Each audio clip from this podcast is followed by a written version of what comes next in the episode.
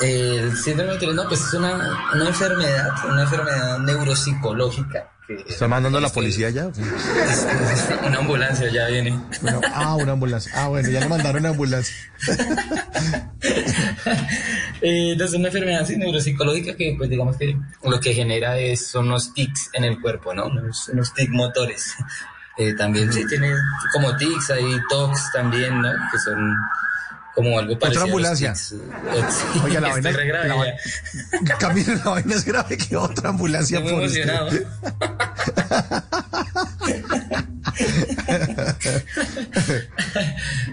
bueno, y entonces. Eh, ah, bueno, entonces, Hablando pues, del síndrome. Sí, lo que te digo, pues igual hay muchos tipos de Tourette, ¿no? Hay como nueve tipos de Tourette. Eh, yo tengo, eh, sí, como solamente uno de esos tipos que, digamos, son los tics eh, motores, ¿no? Los tics en el cuerpo, pues como en algunas partes del, del cuerpo. también tengo uno que otro TOC, que son como trastornos obsesivos compulsivos. Y, y ya sé, a veces me dan unos tics vocales, pero no, no son tan, sí, no, no han sido tan fuertes en, en mi caso, ¿no? Pero sí, básicamente son tics en el cuerpo. Bueno, entonces esto le produce un movimiento que es involuntario todo el tiempo, eh, mueve, algo que usted no puede controlar, ¿no? Sí, eh, claro, sí. Sí, es como, pues la diferencia entre eso y un tic, eh, hay gente que tiene tics que no es Tourette, sino que son tics nerviosos, ¿no? Digamos, que mm. ya es netamente de los nervios, del sistema nervioso del cuerpo que son más fuertes porque de verdad que son 100% incontrolables, ¿no? Digamos que el Tourette, la ventaja que tiene es que eh, yo, yo alcanzo a controlar un poco los tics, ¿sí? O sea, bajo ciertas eh, situaciones, digamos. Eh, pero eso es una enfermedad que tiene que ver con el sistema nervioso, Camilo.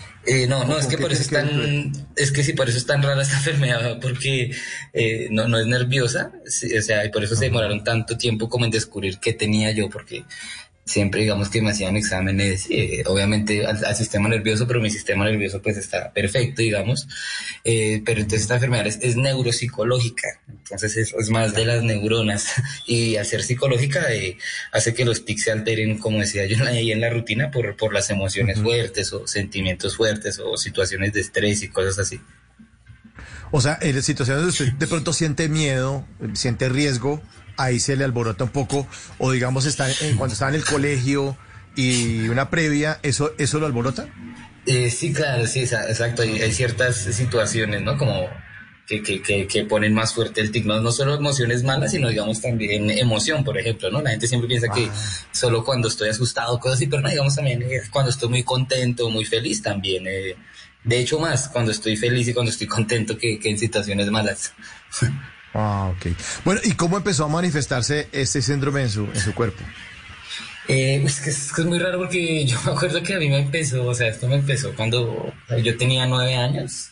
Yo estaba en el colegio más o menos como en segundo, de, primaria obviamente. Y me empezó con un tic en la nariz, un tic que ahorita yo ya no tengo, ¿no? Yo hacía más o menos como Sabrina, la, la, la serie.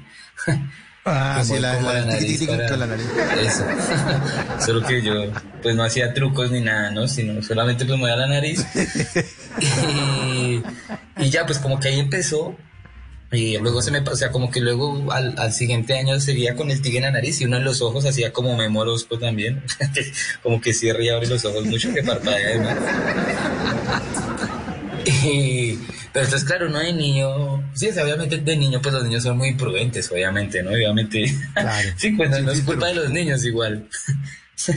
Pero entonces, obviamente, sí, yo sentía como que pues tenía, o sea, obviamente yo me di cuenta que tenía un tic, ¿no? Y obviamente mi mamá también, y obviamente la profesora le decía como pues que, pues que tenía un tic, que qué pasaba conmigo, y, y me llevaron como a hacer exámenes médicos, pero desde muy chiquito eh, me decían, o sea, que era una maña, ¿no? Me decían que era porque cuando yo a los exámenes, es que nos, la salud aquí en Colombia es muy mala. No sé si se puede decir eso al aire, pero ya lo dije. Sí, que hablamos todos, hablamos de todo, hágale.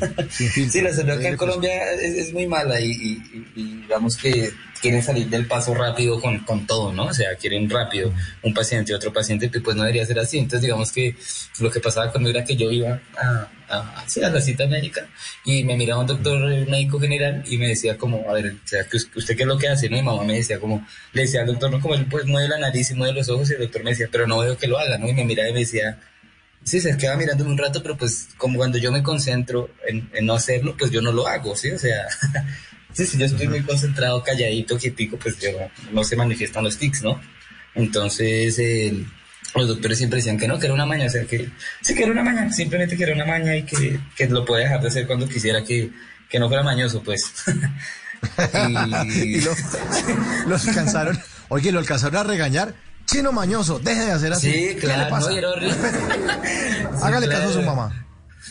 Oye, sí, y era feo, oye, para mí fue horrible, pues en la infancia fue, horrible en muchos momentos porque obviamente era una pelea conmigo mismo como de, pues si a ti te están diciendo que es una maña que tú puedes dejarlo de hacer, pues tú vas a pelear mucho contigo mismo como, ya, marica, o sea, ya deje de hacer eso, ¿sí? O sea, ¿por qué no lo puede dejar de hacer si los adultos que son los que saben le está diciendo que no lo haga, ¿no? Entonces, claro, era una pelea conmigo mismo como de, o sea, quédese quieto, o sea, de verdad, quédese quieto, quédese quieto, que usted puede, mire que lo están viendo raro, mire que sí. Eh, entonces, y yo decía, o sea, yo de hecho pensaba como, no sé, cuando estaba en la casa me acuerdo que, digamos, acostado me quedaba mucho tiempo quieto, yo pensaba que, yo pensaba que quedándome mucho tiempo quieto el cuerpo ya en algún momento iba a decir, ah, no, nos ganó este marica, nos ganó, ya, ya no podemos seguir moviendo. pero obviamente no, entonces yo pasaba tardes que sí, no sé, acaba de hacer tareas, bueno, no, yo no hacía tareas, pero bueno, acaba de hacer lo que sea que estuviera haciendo. Y, y me quedo, digamos, en la cama acostado, no sé, una hora, una hora así quieto, pero obviamente, pues cuando me paraba y alguien me hablaba o iba a hacer cualquier otra actividad, pues ya empezaban los tics otra vez, ¿no? O sea, entonces y así fue, o sea, así fue como toda mi infancia y mi adolescencia con esa pelea, ¿no? De, de querer eso hasta que ya cuando ya salí del colegio, como en 11, ya como entrando a la universidad, como en esa época, pues yo dije como no, o sea, ya como que uno razona más, ¿no? Y dice como, o sea, esto no es una maña, ¿sí? O sea, como que hasta ese momento tenía cuando dije, o sea, yo no sé por qué me dicen esto si eso no es una maña y ya, o sea, yo sabía que eso no era así, o sea, dejé como de pelear un poco conmigo mismo. Y ya me preocupé porque en algún momento pues los tics se, empezaron a hacer, sí, más fuertes y, digamos, esta enfermedad es muy rara porque los tics se cambian, ¿sí? O sea, no siempre es el mismo tic. Entonces, digamos, ese tic que yo tenía en la nariz en los ojos, yo el día de hoy ya no lo tengo, sino que ahora muevo el brazo y, como el cuello, ¿sí? Sí. Pero ese es un tic que solamente apareció en mi vida hace como cuatro años, digamos. O sea, cuando era chiquito ah, no tenía ese tic. Ah, van cambiando, van cambiando. Bueno, pero ya lleva, usted tiene 25 años, Camilo, ya lleva 16 años lidiando con esto, o sea, piloteando esto y, y la sacó de la mejor manera. Yo soy amante del humor, he hecho stand-up, eh, eh vi sus shows y me parecen, y déjeme felicitarlo aquí al aire, usted es un maestro, escribe muy, muy bien, tiene líneas impecables eh, y está haciendo algo maravilloso, en serio, es... Es, es, es grande, es grande Camilo, esta noche que nos acompaña Camilo Sánchez, esta noche aquí en Bla Bla Blue. Qué bacano, gracias. No, muy bueno, muy, muy bueno. Pero bueno, entonces ya hablamos de eso. Fue diagnosticado y en algún momento algún profesor, algún eh, eh, profesor ya dejó de montársela o le dijo, o bueno, señor, estése quieto, ya no más. ¿Cómo empezó eso a, a, manifestarse para su entorno, para su familia, para sus profesores de, no, lo que pasa es que él tiene Tourette? ¿En qué momento pasó eso? Eh, pues preciso, o sea, sí, pues preciso, eh, siguiendo con la historia, lo que pasa es eso, y es que lo que te digo, como que yo ya entrando, cuando entré a la universidad, eh, a mí los tics se me cambiaron, ¿no? Entonces eh, ya me dio el tic en el brazo, y eh, el tic en el brazo, digamos que es un poquito, me afecta más que el tic que tenía en la nariz, ¿no? El tic en la nariz solamente es como, hace, ah, man, muy esa nariz rara, ¿no? Tan feo, ya. Pero el tic en el brazo, digamos que genera otras cosas, ¿no? Entonces me acuerdo que yo en ese tiempo tenía como una noviecita, y ahí pues cuando era como adolescente. Y eh, me acuerdo que algún día estábamos como tomando algo y sin culpa, como que no sé, estábamos peleando. Era una relación lo que llaman tóxica. Sí. y estábamos peleando por algo, yo tenía algo en la mano y sin culpa le regué como, Ay, no. como a eso que tenía, ¿no? Entonces, como que le regué encima y yo ya me preocupé, ¿no? Porque dije, o sea, uy, esto no, o sea, ¿qué está pasando, no? O sea, ya, sí, ya me está afectando algo, ¿no? Entonces ahí sí fue que yo ya le dije a mi mamá como no, o sea, lléveme ya a un, a un médico, ya, o sea, o sea, sí, o sea, no me importa si el médico general me dice que no es nada, o sea, que me remitan a, especialistas, ¿no? O sea, sí, remítanme ya. Y, lo que le regó a ella era frío o caliente, porque un, un café cargado, se lo echan encima, eso es una vaina complicada. ¿no? Sí, no, no, menos mal era, menos mal era frío. Ah, bueno, bueno. O, ya lo tenía frío yo de tanto batirlo, no sé, pero ya no está acá. lo que fuera. Entonces, claro, yo ya le regresé y le dije, mamá, o sea, llévame a un especialista ya, porque sigamos que eso no es normal, o sea, entonces yo le dije, pues lo mismo, o sea, pasó que el médico general ya iba a decir que era una maña, yo sí hubo como una pelea ahí con el médico, le dije, no, o sea, no, no me importa un culo lo que usted me está diciendo, por favor, eh, remítame a alguien, sí, que, o sea, algo que me examine los nervios o algo así, ¿no? Yo también pensaba que era algo nervioso.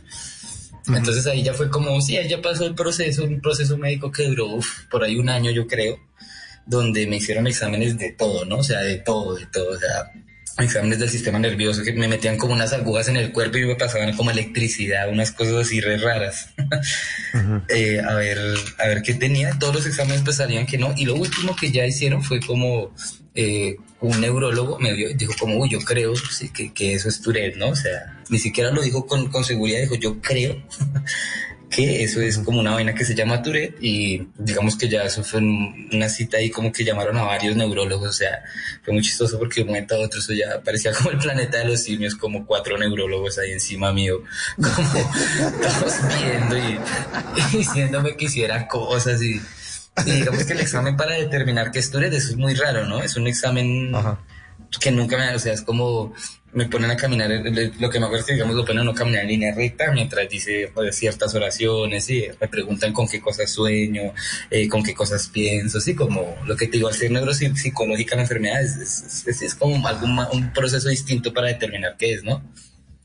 Y ya hasta que ya como que en la Universidad Nacional hay como uno de los mejores neurólogos que tiene Latinoamérica y cada tanto ofrece unas citas gratis y me remitieron a una de esas citas eh, como gratis, ¿no? Porque en ese tiempo no, pues no teníamos para pagarle a un, neurólogo, ¿no? Entonces aprovechamos que era una de esas citas gratis y en una de las consultas, eh, pues estaba el, el, doctor ahí con su clase y ya, sí, como que ya, decirme una hora más o menos de hacerme preguntas y cosas, ya él determinó, pues que lo que tenía era síndrome de Tourette, ¿no? o sea, yo más o menos a los eh, 20 años fue que me enteré que tenía síndrome de Tourette. Hasta ahí supe que, que era lo que tenía. O sea, hace cinco, ¿no? ¿Usted tiene 25 o ya tiene 26? Sí, 24. 24. Usted tiene 24, o sea, hace cuatro años apenas. Ajá. Uf, claro. Pero, pero él le cambió el tema. O sea, a, uno cuando un médico le dice exactamente qué es lo que uno tiene, uno eh, de pronto empieza a pilotear mejor la enfermedad, ¿no? Le pasa a uno que incluso está uno por las noches eh, maluco y tiene una vaina en la espalda o entra muchas veces al baño, todo lo que usted quiera, o dolores no sé dónde. Cuando el médico le dice, eso es tal cosa, como que ya le pone nombre a lo que uno tiene y uno dice, bueno, bueno, vamos a pilotear esta vaina. Claro, sí, de hecho eso fue muy, muy raro cuando estábamos en la cita porque lo mismo, eso parecía planeta de los signos porque era como el doctor y, y había muchos de sus estudiantes de neurología viendo, ¿no? O sea, como que digamos que por eso la cita era gratis también, ¿no? Porque era como una clase de él, sí. Y obviamente cuando ella me dice que tengo síndrome de Tourette, pues la reacción, o sea, creo que todos están esperando como tristeza, pero yo, para mí, yo lo que hice fue como medio celebrarlo un poco, ¿no? Porque, o sea, para nadie es ¡Usted Tourette! Sí, sí. yo, yo al fin sé que tengo, ¿no? O sea, casi que después de 15 años más o menos, 14 años, al fin sé que tengo y, sé que tenía la razón y, y sí tengo algo, ¿no? O sea, entonces fue como, sí, como, ah, ya tengo algo y lo que tú dices, ya de ahí para allá ya pues mucho se vuelve más sencillo porque ya uno empieza a leer sobre su enfermedad y empieza a manejarla mejor y se deprime uno menos, ¿no? O sea, cosas de, de eso. En las noches la única que no se cansa es la lengua. Por eso, de lunes a jueves a las 10 de la noche empieza Bla Bla Blue con invitados de lujo. Yo soy Lorna Cepeda. Yo soy Diego Verdaguer. Les habla Consuelo Les habla el chef Jorge Raúl. Hola, soy Carolina Cuervo. la reina de la música popular. Yo soy Adriana Lucía. Yo soy Tato de Evia. Blue, vamos a estar entonces el pote y el petaco. Con buena música, con historias que merecen ser contadas, con expertos en esos temas que desde nuestra casa tanto nos inquietan y con las llamadas de los oyentes que quieran hacer parte de este espacio de conversaciones para despierta. Bla bla blue. De 10 de la noche a 1 de la mañana. Bla bla blue. Porque ahora te escuchamos en la radio.